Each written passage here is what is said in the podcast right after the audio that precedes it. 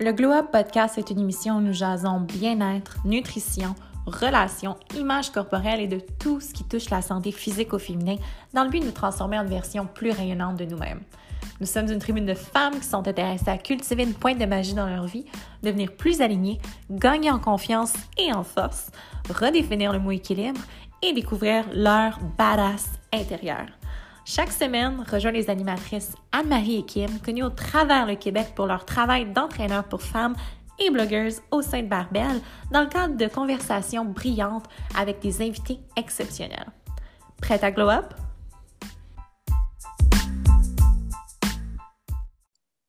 Bonjour les filles, bienvenue sur le Glow Up Podcast. Ici Anne-Marie et Kim. On est super heureuse aujourd'hui parce qu'on est avec Pamela Fabius. Bonjour Pamela. Hello! Donc, Pamela, c'est une femme qui fait partie de la communauté Barbelle. C'est une personne qu'on apprécie énormément, personnellement, moi et Kim, qui est juste une lumière. Puis la conversation d'aujourd'hui nous inspire énormément. Euh, mais avant de plonger dans le vif du sujet, Pamela, j'aimerais que tu puisses peut-être te présenter à nos auditrices, laisser savoir un petit peu qui t'es. Bien sûr, euh, ben moi, c'est Pamela. Donc, euh, j'ai 36 ans, je demeure à Laval. Euh, je travaille euh, depuis une douzaine d'années pour la même compagnie. Je suis agente en développement d'affaires. Et ben, quoi dire d'autre? je suis une grande amoureuse de la vie. J'essaie toujours de voir le beau côté des choses. ça fait déjà, je crois, trois ans que mon chemin a croisé celui de Barbel et de vous deux par la même occasion. Puis qui m'a fait découvrir aussi l'entraînement, puis prendre soin de soi, bien s'alimenter, donc, euh, j'aime beaucoup m'entraîner, malgré que là, je suis en petite pause, euh, vu la force des choses qu'on va discuter tantôt. Mais euh, ouais, je suis une fille active, heureuse, positive. Je suis très, très heureuse d'être ici avec vous aujourd'hui. C'est le plaisir et pour nous. Puis c'est vraiment la personne que tu sais comment je pourrais décrire, une personne qui est vive, qui est pleine d'énergie, puis qui a la capacité de transposer cette énergie-là aux autres. puis allons dans le vif du sujet, parlons-en. Euh, aujourd'hui, on va discuter de ton parcours vers la maternité, de tout le processus que tu traverses, que tu as traversé dans les dernières mm-hmm. années pour, euh, en fait, pour te permettre de devenir maman mm-hmm. pour la première fois. Donc, on va parler de ton cheminement au travers les traitements de fertilité, au travers les habitudes que tu as incorporées à ta vie, à ta nutrition, ton, ton entraînement, etc., pour te permettre de te rapprocher de ce bel objectif-là, de ce beau rêve-là. Euh, avec toi, on aimerait juste faire une petite chronologie des choses, savoir où ton parcours a commencé avec le rêve de devenir maman. Mais moi, je l'ai toujours su à l'intérieur de moi que je voulais être une mère depuis que je suis toute petite. Je me souviens, là, mes cousins étaient plus petits que moi, puis les oncles, les tantes, mes parents m'appelaient la petite mère. Je, je les tenais sur ma hanche, puis même si j'avais pas encore le, le, petit creux de hanche, là, vraiment, euh, j'ai toujours aimé les enfants, fait que ça a toujours été une certitude pour moi qu'un jour je serais maman. quand on me demandait c'est quoi ton rêve, c'était d'avoir une famille. Fait que ça m'a toujours habité. Et puis, euh, ben, il y a neuf ans, j'ai commencé à sortir avec mon mari. Puis, euh, un jour, ben, il y a une petite fille d'un an, ben, qui avait un an et demi, elle a 10 ans aujourd'hui. puis, à un moment donné, ça allait moins bien. Puis, elle a fait une, une grosse crise de larmes, puis elle était inconsolable, puis il l'a serré fort dans ses bras, puis il l'a bercé. Là, j'ai dit, oh, OK, ça va être lui, le père de mes enfants. Puis pas longtemps après ça, ben, j'ai arrêté de prendre la pilule, puis naïvement, je pensais que ça arriverait euh, comme ça, sans rien réfléchir. Puis on a laissé les choses aller pendant un, bon moment, parce que, tu sais, on fait confiance à la vie, puis on est les deux des gens, hop, la vie, ça va arriver quand c'est, ça va être notre tour et tout ça. Fait qu'on a laissé le, le temps passé, mais à peu près, peut-être, tu sais, c'est difficile à dire parce que c'est loin dans ma tête, mais ça faisait environ trois ans, puis c'était toujours rien passé. J'avais pas eu un seul test positif. Donc, on a pris euh, rendez-vous en clinique de fertilité. On a fait tous les tests. Euh, puis, on s'est fait dire par la suite que, ben, il n'y a aucun problème. Scientifiquement parlant, euh, tout fonctionne.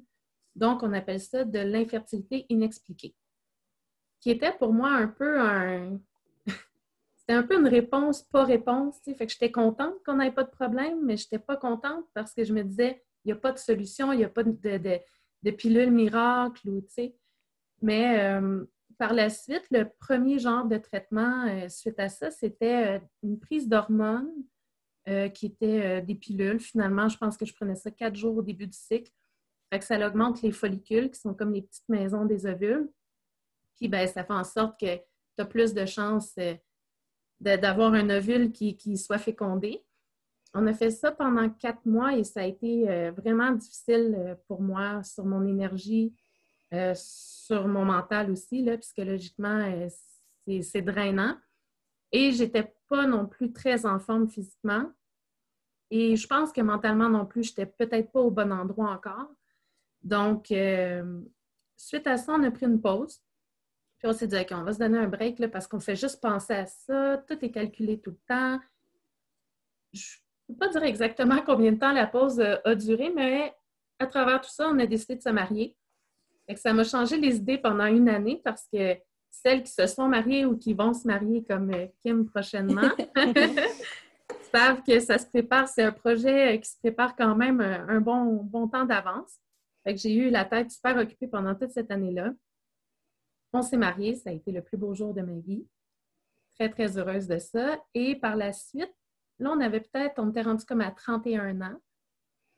Puis là, ben, on a recommencé à penser à ce projet. Ben, à plus y penser, encore là, calculer, tout ça. Puis à un moment donné, c'est vraiment venu me, miner. à chaque fois que quelqu'un m'annonçait une grossesse, euh, c'était comme ça me faisait mal à chaque fois. Je me souviens d'une période où il y a eu beaucoup d'annonces de grossesse. des fois, on dirait que ça vient en, en, baby boom. Oui, c'est ça. Puis à mon travail, c'était fou. Là. Je pense qu'il n'y avait pas une semaine sans que quelqu'un annonce qu'il attendait un bébé. Je me souviens d'un soir, je suis rentrée à la maison, je n'ai même pas dit bonjour à mon mari, ce qui est complètement anormal. Je suis rentrée dans ma chambre, j'ai pleuré ma vie.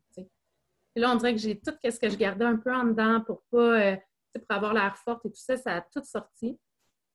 Quand j'ai fini par sortir de ma chambre un bon bout plus tard, j'ai dit OK, là, c'est assez. On prend une autre pause. Fait qu'on a discuté, puis on s'est comme lancé un chiffre au hasard. On s'est dit, ben regarde, si à 35 ans, ça n'a pas marché, on va prendre notre taureau par les cordes. Ben, il, y a, plusieurs années qui ont passé, quatre ans. Et euh, l'année dernière, en septembre, j'allais avoir 35 ans. Donc, on a pris rendez-vous en fertilité. Puis, on a refait les tests qui nous ont encore confirmé qu'on n'avait pas de problème. Et c'est là qu'on s'est lancé dans l'insémination. Nous, on a fait six inséminations qui se sont déroulées sur environ neuf mois parce qu'il y a eu la pause COVID. À travers tout ça, les cliniques étaient fermées pendant plus ou moins trois mois. Et euh, ben, les six inséminations n'ont pas fonctionné. Donc, on était rendu au moment où il fallait se demander jusqu'à quel point je veux continuer vers l'insémination parce que plus tu avances dans ce processus-là, moins les chances sont de ton, côté. Puis, c'est quand même de la prise d'hormones à chaque fois. C'est très demandant parce que c'est beaucoup de rendez-vous. Donc, c'est là qu'on a pris la décision d'un commun accord de se diriger vers l'in vitro c'est là qu'on est rendu. On vient tout juste de faire notre premier cycle in vitro. Là, je suis en attente de savoir si notre petit embryon s'est bien accroché vendredi dernier, puis s'il va rester là. Fait qu'on va le savoir à la fin du mois si ça a fonctionné. On se croise les doigts. Les orteils, toutes, les cheveux. Tout le kit. Oh mon Dieu. Mais j'ai pas de mots pour ton histoire parce que je pense que ça témoigne d'une force, d'une résilience, mais aussi d'un amour entre toi et ton mari qui va tellement loin, qui est tellement profond, qui est tellement vrai, euh, de passer au travers de ces revers-là, puis de tout de même garder la tête haute, puis de tout de même garder vraiment ton rêve que tu caresses de devenir maman bien au centre de tes priorités sans te laisser non plus consumer par le stress, comme tu disais, de devoir tout calculer, puis vraiment la pesanteur que les traitements hormonaux nous apportent physiquement, émotionnellement, mentalement. Je n'ai que de l'admiration pour toi. Puis là, ça me pousse à me demander, au travers ces revers-là, parce que je suis certaine que les femmes qui nous écoutent, qui sont dans la même situation, peut-être à un stade plus précoce de leur parcours, qui, sont au même stade que toi, vivent les mêmes choses, puis se demandent peut-être comment faire pour garder la tête haute, comment faire pour, malgré les revers, continuer, pousser vers la prochaine étape, puis vraiment y aller dans la positivité. Y a-t-il quelque chose que, que, tu fais qui t'aide à être dans cet état d'esprit-là? Bien, c'est sûr que la, première chose, euh, nous, on a vécu une bonne partie de notre, euh, notre aventure, que j'appelle, parce que c'est toute une aventure. On l'a vécu très seul, moi et mon mari, parce qu'on avait peur d'en parler, euh, parce qu'on avait peur que les gens qui nous aiment finissent par nous mettre de la pression peut-être involontaire. Et euh, ça, ça a été une peur qui nous a habité longtemps. C'est quelque chose que je regrette aussi de ne pas avoir autant impliqué mes amis au début ou, euh, certains membres de notre famille parce que là, on l'a fait euh, peut-être à mi-chemin, je dirais peut-être rendu à la troisième insémination, quatrième, insémination, oui. là, on a eu la pause COVID, puis là, ben, ça a sorti dans un souper entre amis. J'ai vidé mon cœur, puis j'ai pleuré. Puis les, quatre filles, ben, c'était un souper, euh, un souper euh, Zoom, là, tu sais.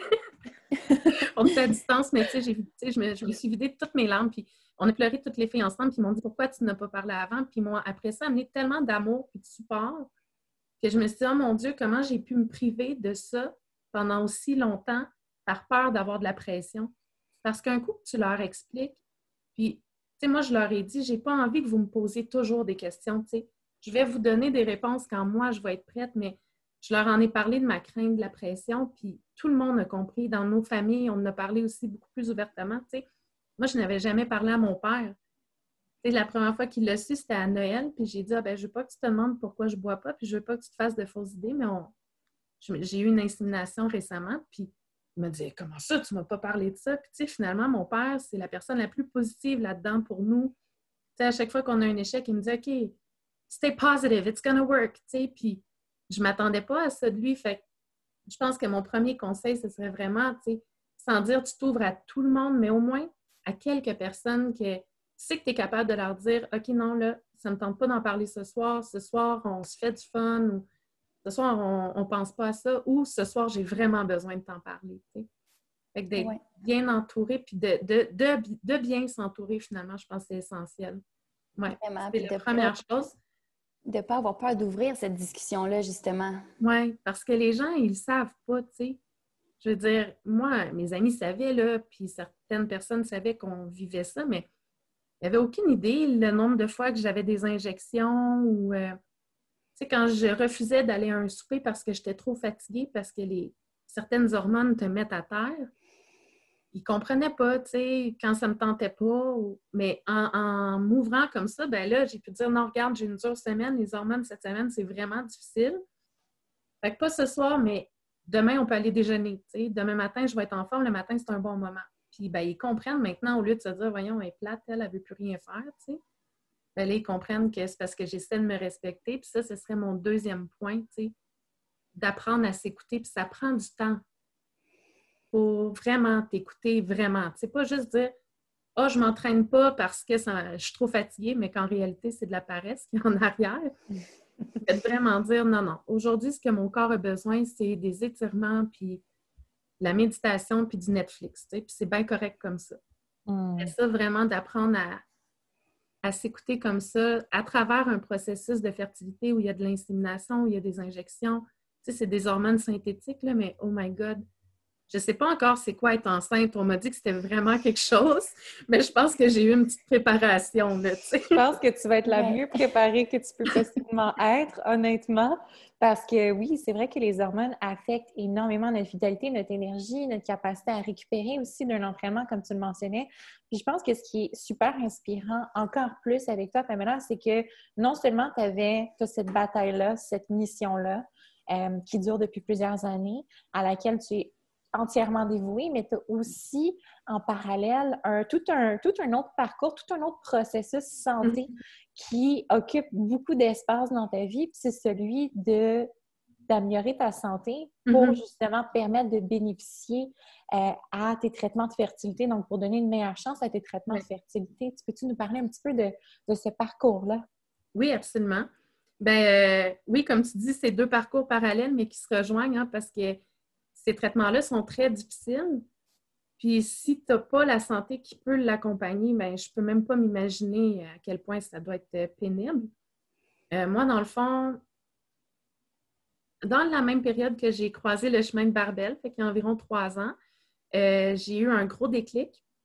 Puis c'est une journée où on est allé au parc en face de chez moi. Il y a des super belles côtes pour glisser l'hiver. C'est pas tellement difficile de se rendre là-bas. Puis on est allé avec mon mari et sa fille, puis ils glissaient ensemble. C'était super mignon, fait que je les ai filmés. Puis après, quand j'ai regardé la vidéo, tout ce que j'entendais, c'était ma respiration. Puis je me disais, mais mon Dieu, comment je peux être essoufflée comme ça? Ça n'a pas de sens, tu sais.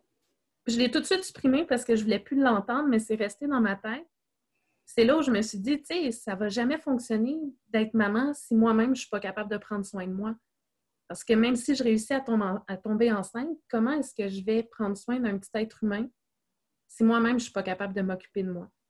C'est là où j'ai commencé avec Barbel. Puis pour moi, c'était vraiment... Je suis chanceuse parce que quand j'ai vraiment pris la décision, je suis, arrivée au bon endroit avec les bonnes personnes. Je pense que tout était aligné. C'est pas juste pour vous flatter parce qu'on jase, là. Mais tu sais, votre mentalité puis votre façon de faire, j'y ai vraiment adhéré puis ça a été facile parce que ça correspondait à ce que je recherchais exactement au bon moment. Puis, euh, ben, de fil en, aiguille, en m'écoutant, en essayant d'être douce avec moi-même, en apprenant à être douce avec moi-même puis à m'écouter, ben j'ai réussi à perdre du poids, mais c'est pas ça la victoire. la victoire, c'est quelques temps plus tard quand j'ai vu mon médecin puis qu'elle m'a dit Oh, wow, t'es chanceuse d'être en forme de même, en santé comme ça. Puis j'ai dit Oh non, c'est pas de la chance, madame. c'est beaucoup de travail. Mais ça, c'était vraiment ma victoire. Puis c'est là où j'ai eu la confirmation que, c'est ça, c'était au mois de mai. Puis quelques jours plus tard, j'avais, mois de mai 2019, euh, j'ai appelé à la clinique de fertilité pour prendre rendez-vous. Puis c'est sûr que là, ça, je fais une petite mise en garde. les rendez-vous, ça peut être très long parfois euh, dans les cliniques. Fait tu prendre un peu d'avance, c'est pas, euh, pas une mauvaise idée on a eu notre premier rendez-vous au mois d'août après ça, mais c'est là où je me suis sentie prête. J'ai eu la, la confirmation de mon docteur. J'ai dit OK, c'est bon, j'ai fait tout ce qu'il fallait. Je suis rendue au bon endroit, mais ça, ça s'est passé sur une période de comme un, bon deux ans quand même. Oui. Puis de ce que je comprends, tu vraiment, il a fallu que tu chemines, ça fait déjà euh, un peu plus de huit ans, presque neuf ans même que vous êtes dans ce cheminement-là. Comme tu disais, au départ, tu n'étais pas prête peut-être à vivre même, euh, que ce soit les hormones ou même peut-être la maternité. Et il a mm-hmm. fallu que toi-même, de fil en aiguille, tu t'ouvres un peu les yeux, tu te rendes là tranquillement. c'est ce qui fait que tu es plus forte aussi maintenant, c'est mentalement, puis que tu es prête à encaisser justement tous ces revers-là ou à endurer euh, les hormones parce que tu m'en parlais justement hier quand on a discuté ensemble euh, que pour chacune des inséminations et même pour ce qui est in vitro, à toutes les fois, c'est des hormones, des médicaments. Il y a beaucoup de behind the scenes que les gens ne savent pas vraiment c'est quoi le mm-hmm. processus. Et toi, tu le sais, ça s'étale sur plusieurs semaines, plusieurs mois. Puis quand tu me disais justement, c'est quand tu as eu ce moment-là avec ton mari, puis euh, ta belle-fille, que tu as réalisé que, oh, il faut que tu prennes soin de toi. Mm-hmm. Mais avant ça, même si tu savais que de perdre du poids ou de prendre ta santé en main, ça pouvait t'aider, tu n'étais pas rendu là. Il fallait que tu te rendes compte toi-même. on me l'avait dit aussi parce que quand on est allé euh, il y a plusieurs années, la première fois vraiment en clinique de fertilité, c'est sûr que euh, le médecin m'a dit il faut que tu perdes du poids, ton IMC est trop haut. Mm-hmm. Mais elle n'avait pas tort en réalité. il fallait que je prenne ma santé en main. C'était non seulement une question de poids, mais c'était une question que ça allait pas. Là, je faisais tout tout croche, puis euh, je, je, pensais pas, je voyais pas d'abord la nourriture comme étant mon, mon gaz, si on veut, mon fuel. Je je voyais pas ça comme ça, je pensais pas à ces choses-là.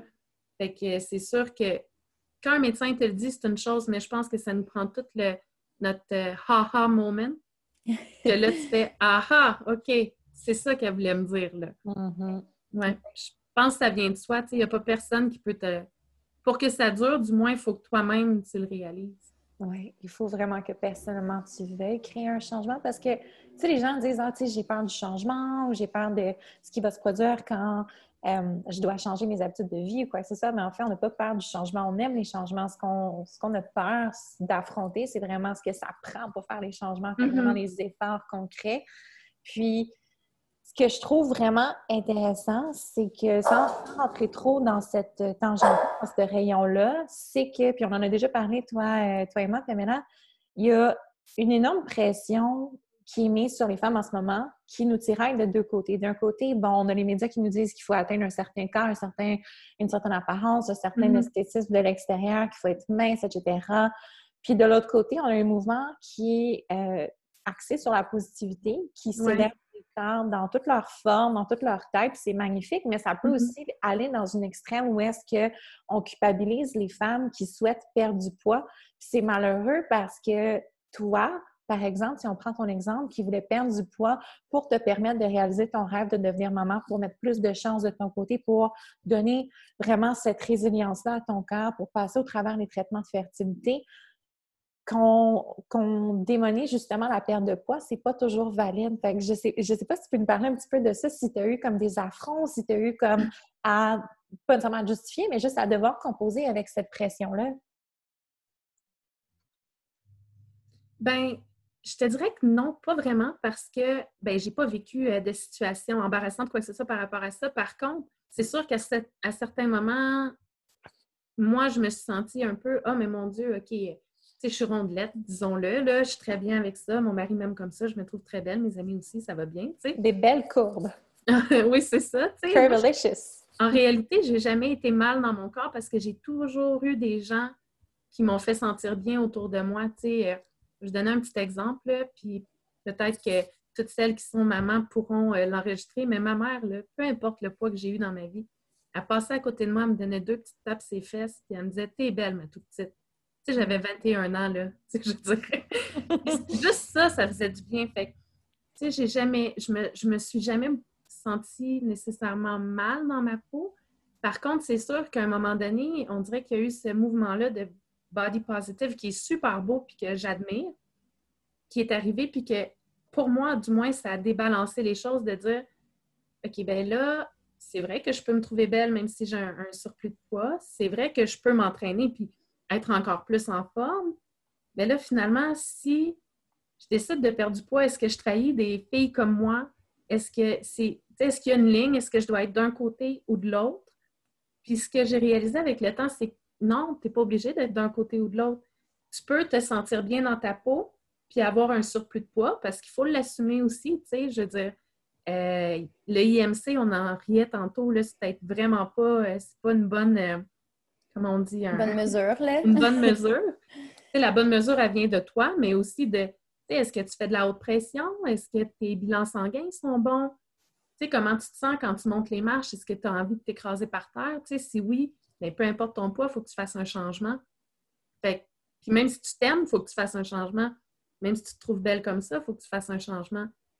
Fait que je trouve ça beau, le body positive, mais des fois, je trouve que c'est un peu dangereux parce que on a peur, tu sais, on veut, on veut pas blesser personne. là. Tu sais, on, on marche beaucoup sur des œufs, même en ce Ouais. moment, comme je l'ai dit, je marche Mhm. sur des œufs. sais, je Ouais. veux pas blesser personne, je trouve ça beau, mais je trouve qu'il faut faire attention, puis je pense pas que d'être body positive, pour moi, du moins, c'est pas une excuse pour manger des crêpes six jours par semaine le matin. Tu sais, ben, je parle juste des crêpes du sirop. C'est le fun le samedi et le dimanche, là. Mais tu sais, je dire- puis d'un autre côté, on n'est pas obligé de juste manger du poulet puis du brocoli, tu sais. On peut manger puis avoir une belle balance, tu sais, comme on, on disait, Kim, tu. Quand j'ai envie de manger des tortellini, là, j'en mange des tortellini. Puis si, je veux qu'ils soient gratinés, là, moi, ils sont très, très gratinés quand je veux qu'ils soient gratinés.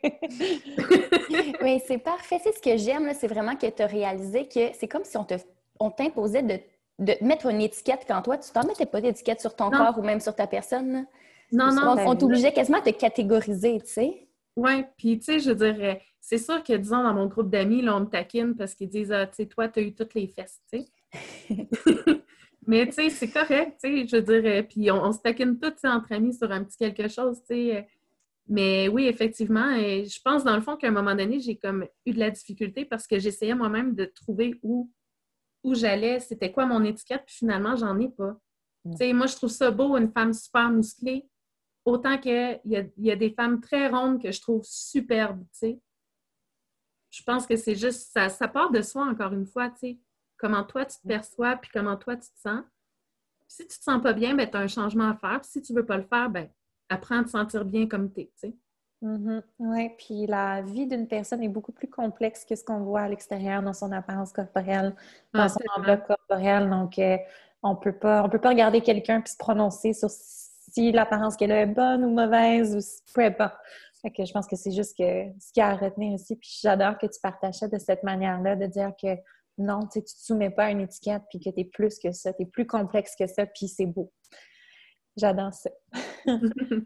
Puis euh, parlons-en de ton, euh, de ton parcours santé, de ton cheminement, des changements que tu as incorporés peut-être au début de ton parcours versus maintenant, euh, en parabole vraiment avec les traitements aussi de fertilité que tu suis actuellement.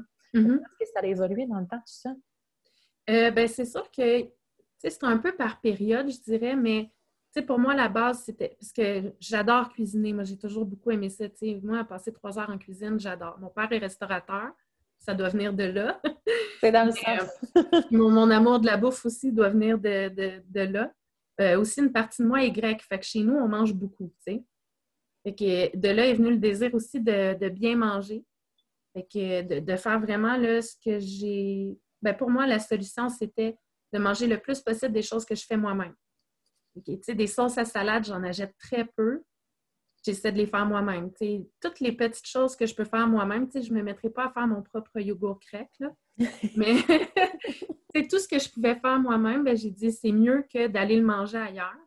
Je vais le faire moi-même. Puis graduellement, à un moment donné, je me suis dit, mais mon Dieu, c'est encore meilleur.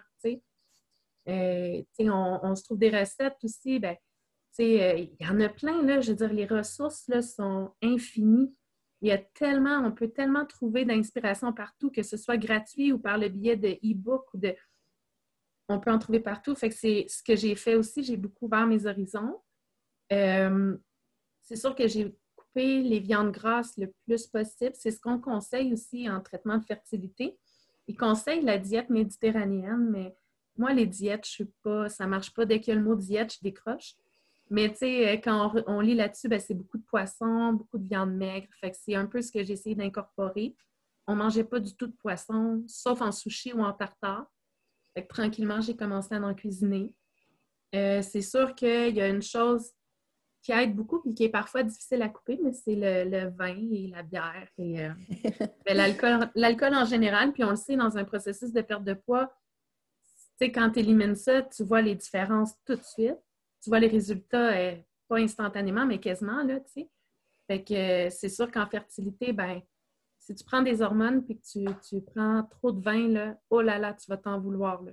Ah La tête, elle va te spinner, puis le lendemain, tu fileras pas bien, là. Parce que ton corps travaille tellement, je suppose que d'assimiler en plus avec de l'alcool. Euh, fait que ça, j'ai fait une grosse, grosse diminution de la boisson. Mais ça s'est tellement fait tout graduellement qu'aujourd'hui, quand je regarde ça, quand tu m'as posé ta question, je me suis dit, mais mon Dieu, j'ai-tu fait tant de changements que ça parce que ça s'est passé sur une longue période? Je n'ai pas dit, dans six mois, il faut que je perde 60 livres. En fait, j'en ai même pas, pour la première fois de ma vie, quand j'ai commencé, parce que c'est pas la première fois que je me, je fais des entraînements ou que, bon, je, je, fais attention à mon alimentation, mais c'était la première fois où je me disais, je me suis pas donné de délai, je me suis pas donné d'objectif de poids, je me suis dit, je vais être bien dans ma peau. Moi, mon premier objectif, c'était d'arrêter de magasiner dans les magasins taille plus. Ça, c'était mon premier objectif. Parce que de un, ça coûte super cher. Puis, deuxièmement, c'est pas fait pour une 5 et 4. C'est vraiment pas fait. Moi, j'ai. Puis, tu sais, je suis une fille, euh, j'ai. Oui, je suis ronde, mais j'ai pas beaucoup de poitrine. Fait que toutes les chandails, tu sais. Ça... là, je m'étais dit, ce que je veux, là, c'est rentrer dans du X large. C'était mon premier objectif. Puis le jour où j'ai rentré dans du X large, j'étais folle comme un balai. Le Winners est devenu mon meilleur ami. Tu sais, ils ont une section taille plus, mais c'est comme un demi-rack. Tu sais, il n'y a presque rien. Fait que là, je magasinais dans les autres rayons, puis là, j'allais au Winners à toutes les semaines. J'essayais de X large. Mais tu sais, c'était des objectifs comme ça que je me suis fixé. Fait que ça s'est fait sur une longue période. Puis j'ai appris à travers ça. je pense que c'est pour ça qu'aujourd'hui, je pense même plus parce que ça fait partie de notre alimentation quotidienne. C'est comme ça qu'on mange. Puis on se fait des gâteries certains soirs. C'est pas nécessairement le vendredi ou le samedi. Des fois, c'est le mardi. On se dit, ah, ben je reviens avec mes tortellini, c'est parce qu'on a mangé cette semaine qui était vraiment bon. J'adore ça. Je pense justement que c'était mardi. J'ai dit, ah, je vais manger des tortellini sauce rosée. Puis là, mon mari me dit Ouais, mais il y a les falafels qu'on était supposé faire. Je dis Ah non, on ne fait pas des falafels, je m'en vais à l'épicerie, on mange des tortellini sauce rosée. c'est ça, c'est graduellement. Moi, je pense que d'être patient puis de se donner le temps d'apprendre, ça fait en sorte que un moment donné, tu t'en rends plus compte, puis ça devient des automatismes, tu sais. Mmh. Ah vraiment. Vraiment. Puis on voit vraiment, Pamela, que derrière chaque décision dans ton parcours, il y avait l'intention. Il y avait une intention précise mm-hmm. derrière ça. C'est comme juste le fait de ne pas te peser, de ne pas quantifier ton succès par ton poids, de dire, moi, je vais y aller avec quelque chose qui est plus positif. Puis, idem avec ta, ton approche à la nutrition, je pense que vraiment d'avoir une intention qui est pure, qui est alignée avec soi-même, avec ses valeurs, avec ce qu'on veut comme genre de vie mm-hmm. aussi, qui on veut être comme genre de personne, c'est super important parce que ça va te driver positivement au lieu de te driver négativement. Absolument.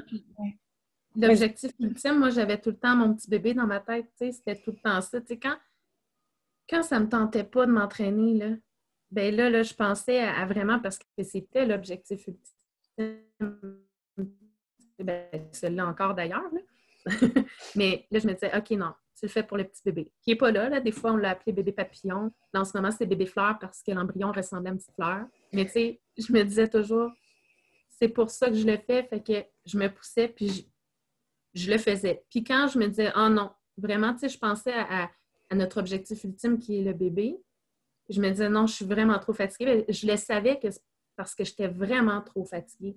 J'avais vraiment besoin de me reposer parce que si ça, c'était pas assez pour me motiver, c'est pas que je manquais de motivation, que j'étais un peu paresseuse cette soirée-là, c'est parce que vraiment, j'avais besoin de me reposer. Mmh. C'est très, très, très sage.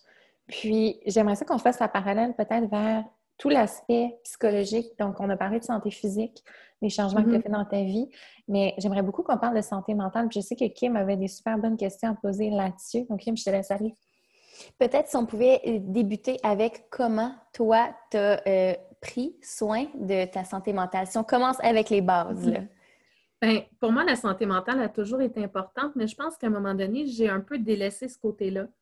Euh, ben, on va le nommer, ma mère, quand j'avais 23 ans, elle s'est suicidée. Puis c'est une personne qui a, qui a souffert de maladie mentale toute sa vie, de schizophrénie, dépression. c'est un sujet qui, pour moi, est très, ben, très sensible. Je suis très touchée par ça. Mais on dirait qu'il y a eu une période, justement, là, juste avant que je, fasse attention à mon alimentation, que je m'entraîne, tout ça, on dirait que je m'étais un petit peu égarée. Fait commençant à m'entraîner, à bien manger, on dirait qu'à un moment donné, tu te questionnes et tu te dis, OK, j'ai amélioré ces volets-là. Je suis capable de le faire. Maintenant, quoi d'autre? Qu'est-ce que je pourrais améliorer d'autre? Là, j'ai réalisé que j'étais peut-être plus la personne pétillante, toujours de bonne humeur, positive que j'étais auparavant. Qu'est-ce que je peux faire pour améliorer ça? Ben là, je me suis mis à gober plein de livres de développement personnel. Puis ça m'a fait du bien. Il y en a qui étaient un peu quétaines, il y en a que j'ai vraiment pas adhéré mais ça te permet de faire une, introspection, puis de te poser des questions, de développer ta propre manière de passer au travers. J'ai découvert que j'aimais. Ben, en fait, je me suis rappelé que j'aimais beaucoup écrire parce que j'avais délaissé ça. Fait j'ai des cahiers et des cahiers là, que j'écris du n'importe quoi. Si quelqu'un lirait, ça ferait pas de sens, mais moi, ça me fait du bien. Je me réveille le matin des fois, puis j'ai une pensée dans ma tête, puis je sais que si je la garde là, ma journée va être plus difficile. Fait que je l'écris. Quand je l'écris, elle est sortie. C'est fini. Je vais peut-être le relire un jour, peut-être pas. C'est pas grave. C'est pas important. Je veux pas gagner un poulitaire. Tu sais, c'est... Ouais. Fait que tranquillement, ben, j'ai fait beaucoup de développement personnel. Euh, j'ai aussi euh, quitté mes fonctions. J'étais... Euh, ben, dans le fond, j'étais superviseur d'un département, puis ça ne cadrait pas du tout avec moi. J'ai réalisé que la gestion d'employés, c'est pas pour moi. Je suis très bonne dans mon travail, je faisais du service à la clientèle, j'étais excellente, mais la gestion des employés, vraiment, ça ne cadrait pas avec moi. Fait que ça aussi, ça a été un poids d'enlever sur les épaules qui m'a permis de, d'élargir un peu mes horizons, puis de voir autre chose, puis de dire, OK, ça c'est fini, cette partie qui était négative-là est derrière moi. Puis, euh, ouais. Puis, c'est comme ça que j'ai retrouvé, dans le fond, la personne positive que je suis naturellement qui a fait en sorte que ça a été plus facile de traverser euh, toutes les étapes qu'on a traversées. Mais aussi, il euh, faut que je le mentionne, j'ai aussi un mari vraiment, vraiment incroyable. Puis euh, je dis pas ça parce qu'il va écouter le podcast, là, c'est pas ça du tout. Mais tu sais, on, se complète bien, puis c'est un doux, puis il est à l'écoute. Fait que ça, ça l'aide beaucoup quand déjà à la base, c'est un, couple fort. Je pense que tu, peux, tu peux tout combattre quand tu es deux puis que tu es solide à deux, tout va bien aller. Mmh, j'aime ça. Ouh, j'ai tellement de questions pour toi qui viennent en tête. Il y en a une justement qui euh, est arrivée quand tu as parlé de ton mari, puis je me demandais est-ce que tu penses que cette expérience-là, donc de traverser vraiment votre cheminement vers devenir parent, est-ce que ça vous a rapproché ou est-ce que vous, vous aviez déjà cette belle synergie-là, puis déjà cette belle complicité-là, puis ce partnership-là, cette capacité de vous tenir l'un et l'autre, ou est-ce que ça vous a encore plus renforcé? Ah, mais c'est clair que ça nous a plus renforcé en tant que couple parce que, tu sais, euh, c'est pas quand l'eau est calme hein, que tu apprends sur quelqu'un, c'est quand ça brasse un peu, puis que des fois, il faut que tu t'accroches après, puis des fois, c'est lui qu'il faut que s'accroche après toi. Surtout dans ce contexte-là, la femme est beaucoup ben, c'est la femme. Je veux dire, ben, surtout dans notre cas, nous, mon mari n'a aucun, aucun problème. Les spermogrammes sont top-notch. À ce moment-là, ben, c'est sûr que c'est la femme qui, subit, si on veut, tous les traitements, tous les rendez-vous. Euh, alors, euh, c'est sûr que d'avoir quelqu'un de solide avec moi, c'est important, mais on a appris à travers ça parce que ça fait neuf ans qu'on est ensemble, mais ça fait presque huit ans qu'on est là-dedans, dans la fertilité. Fait que, on, a, on a grandi, on était des petits jeunes de 28 ans, là, on a 36, c'est différent. On n'est pas vieux non plus, là. on se considère encore des petits Super jeunes. Mais c'est sûr qu'on a appris beaucoup l'un sur l'autre. Euh, puis, tu sais, il y a des moments où c'était dur, là, c'est pas toujours beau, là. Ça serait trop facile de dire que c'est toujours facile, mais non, là, il y a des moments où où on s'est un peu euh, brassé ou où ça nous tentait pas parce que, tu sais, je veux dire, quand, quand tout est timé, ben OK, on va aller se coucher, on sait qu'est-ce qu'on va faire. Tu sais, c'est ça aujourd'hui. c'est ça, il est l'heure, là.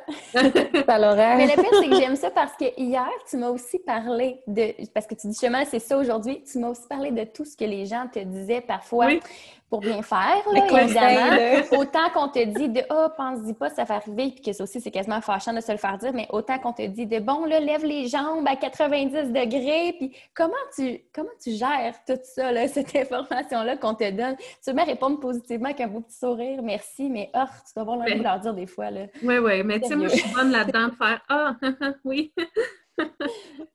ça, ça j'ai la réponse. Mais c'est sûr que dans ma tête, ça fait Ah, here it goes again. Mais oui, euh, mais sauf que nous, on utilise beaucoup l'humour. Et qu'à un moment donné, on a eu plein de conseils. Il y en a un, là, je m'en souviendrai toujours, ça a tout pris pour pas que je parte à rire. Quelqu'un me dit Ah, mais toi, ton mari travaille assis à un bureau, hein? Je dis Oui. Mais il ne devrait pas rendre un bain glacé avant que vous fassiez l'amour. Ah, dans ma tête, je me suis dit, ça va-tu vraiment tenter de faire l'amour après un bain de glace? Je comprends pas. Ça a l'air c'était pour refroidir les spermatozoïdes. Tu sais, celle-là, oh ça a tout pris pour pas que je parte à rire, mais j'ai dit, ah, merci beaucoup du conseil. Mm-hmm. Puis, tu sais, je m'étends jamais là-dessus quand on m'en donne des conseils, mais il y a, une, chose, justement, tu parlais de l'angle de 90 degrés. Tu sais, une fois, je m'en souviens, on venait de faire l'amour, puis là, je dis, ah, il faut que je lève mes jambes. Puis là, j'ai dit, euh, Mars est en Vénus. Fait qu'il dit, OK, ben là, ça veut dire c'est 47 degrés aujourd'hui. Vous en faites des blagues, là. on, rigole parce que, tu sais, en réalité, là, pour être très franche, si tu parles à un médecin en fertilité, il va dire que ça change carrément rien. Je sais qu'il y a beaucoup de femmes qui disent ah, Moi, j'ai fait le pont puis je suis tombée enceinte. Tu sais, ou euh, j'ai levé mes jambes c'est là que ça a marché. Je, puis je dis pas que c'est pas vrai. Tu sais, ça se peut que ce soit le fruit du hasard, ça se peut que la gravité ait joué. Mais quand tu te fais faire une insémination, là, le médecin il dit ah, tu peux rester allongé cinq minutes ou tu peux quitter tout de suite. C'est comme tu veux. Mais tu veux prendre ces cinq minutes-là parce que, tu sais, il vient d'arriver quelque chose quand même, tu restes allongé. Mais eux, c'est non, non, business as usual. Euh, ça ne changera rien. sais. Fait que, euh, ouais, les conseils, ça, c'est. Euh, mais là, j'en reçois plus. Non, je pense que c'est ça. J'ai deux options. c'est soit qu'ils ont vu clair dans mon jeu, dans mes réponses de Ah, ah oui, OK, merci. Ou soit qu'ils n'en ont plus à me donner. Il n'y a, plus, il y a plus de suggestions possibles. Ils ont épuisé toutes leurs ressources. Ils n'en ont plus. Ils n'ont plus de conseils. Oh, mais c'est drôle. Mais je pense que ça, c'est quelque chose à quoi toutes les mamans sont confrontées, toutes les mm-hmm. futures mamans, peu importe si on est dans son processus avec euh, les, traitements de fertilité comme tu l'es actuellement, ou peu importe si on est enceinte, ou peu importe si on vient d'avoir un bébé, on s'en fait toujours donner des conseils. Mais oui. Des conseils non. On peut pas. non, c'est ça. qui euh, rentrent par une oreille et sortent par l'autre. Puis euh, c'est jamais malveillant, je crois. Là, mais c'est maladroit. Non, c'est ça. Euh, à un moment donné, j'avais lu un blog, puis justement, ça parlait de tous les conseils que, euh, les gens euh, donnent, puis comment les gens qui les reçoivent les reçoivent. J'avais partagé ça sur Facebook, puis là, il y a plein de monde qui sont même écrire Oh mon Dieu, je m'excuse, je t'ai dit ça, je suis tellement désolée. là, j'avais des, appels, je m'excuse. Mais ben, j'étais non, c'est pas grave. Mais là, tu le sais. Exact. Mais ça fait preuve justement de comme ta, ta positivité, là, de pouvoir prendre ça comme avec un sourire, puis euh, en faire l'humour avec ça parce qu'on sait à quel point il faut, euh, il faut être forte mentalement pour faire face à ça. Puis est-ce que c'est ça aussi à la base un peu qui vous retenait d'en parler? Il n'y a pas seulement comme la pression des gens qui, qui s'attendent peut-être à un résultat à chacune des, des, des intimidations que vous faites, mais peut-être de tous ces commentaires. Nous, on n'a pas euh, à partir du moment où on en a parlé, on a tellement reçu de positivité puis de support que probablement qu'il y avait une petite peur, oui, d'avoir des commentaires. Tu sais, il y a eu des jokes de mon oncle que je ne dirais pas parce que ça se dit pas. Mais tu sais, il y en a qui se sont proposés pour prendre la place de mon mari. À la blague, tu sais, un petit verre dans le nez. Mais, tu sais, je pense qu'il faut juste prendre tout ça à la légère puis rester focus sur c'est quoi notre objectif à nous. Puis se dire, ces gens-là, autant que ce soit les conseils ou les blagues plates, ils font pas pour être méchants. souvent, c'est un malaise qu'ils vivent, puis qu'ils ne savent pas comment l'exprimer, et qu'ils font une blague.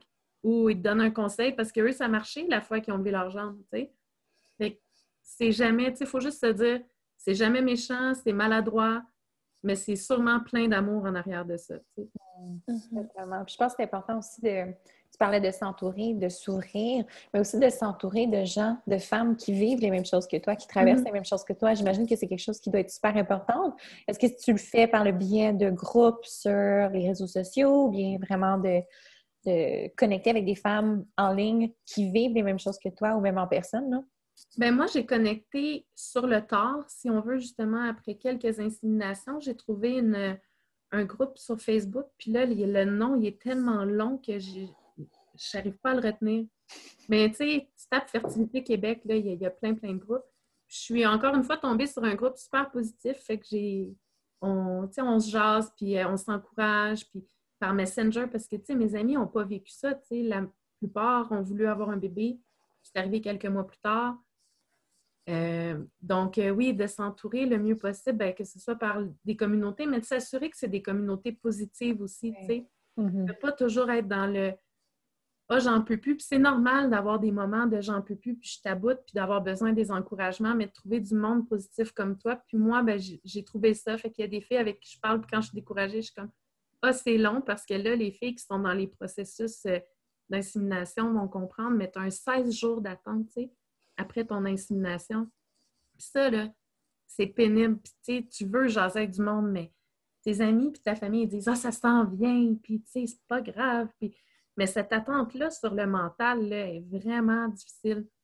Euh, puis moi, ben, j'ai la chance aussi que ma, patronne ben, a vécu exactement ce que je vis.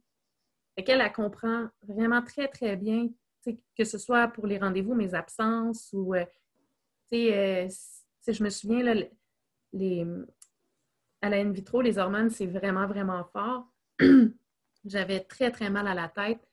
J'ai dit, ah, j'ai mal à la tête, je suis fatiguée, je comprends pas. Puis elle m'a répondu, tu sais, c'était par chat, elle me dit Gonalef. Ça, c'est l'injection que je prenais. Le médicament mm-hmm. s'appelle Gonalef. J'ai fait, ah, c'est vrai. Elle dit, veux-tu prendre ton après-midi? J'ai dit, ah oui. Fait que, tu sais, moi, j'ai été chanceuse. Ma patronne, c'est de l'or en bas. Puis aussi, c'est un super bel exemple de résilience pour moi parce que son processus a été très long. Puis aujourd'hui, tu sais, est enceinte de cinq mois. Fait que c'est toujours mon petit espoir à chaque fois que je me dis Ah, je suis fatiguée, je suis plus capable, quand est-ce que ça finit? Ah, c'est vrai, elle, elle a réussi, puis ça a marché. Fait que toi, tu n'as pas le droit de lâcher. Hum, j'adore Il y en a des résultats positifs à la fin de tout ben ça. oui, il y en a. Ben oui des histoires de, succès et tout. Puis le groupe dont tu parles, euh, tu nous l'enverras. On va le mettre dans les, euh, dans les, notes du podcast. Comme ça, celles qui nous écoutent, qui peut-être traversent le même cheminement que toi, se cherchent un groupe positif, ils vont pouvoir avoir cette ressource-là. Oui, ça va me faire plaisir parce que dans notre entourage, c'est souvent difficile de trouver euh, Définitivement. Des, gens. Mais parfois, par contre, quand on commence à s'ouvrir aux gens qu'on connaît, on finit par se faire dire Ah oui, mais ta tante a vécu ça. Ah oui, ma tante a vécu ça, tu sais, ou parce que c'est encore un peu tabou. On dirait qu'on s'empêche de l'ouvrir, cette discussion-là. Oui. Je sais pas pourquoi, tu sais, c'est... Ben, probablement qu'il y a beaucoup de peur là-dedans, puis, tu sais, je veux dire, moi, je l'ai dit plus tôt, j'ai perdu ma mère, euh, j'étais jeune, j'avais 23 ans.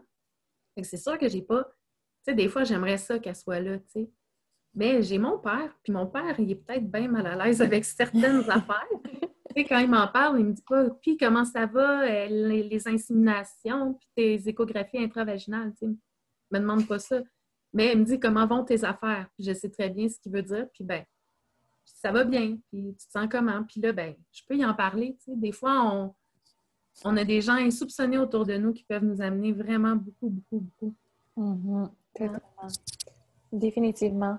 Puis, euh, j'aimerais ça qu'on conclue le podcast justement sur une note positive, sur tout simplement peut-être un petit mot d'encouragement que tu aurais aux femmes qui nous écoutent, qui sont en plein cœur de leur processus ou qui sont au début de leur processus, puis qui ont juste besoin d'un petit push.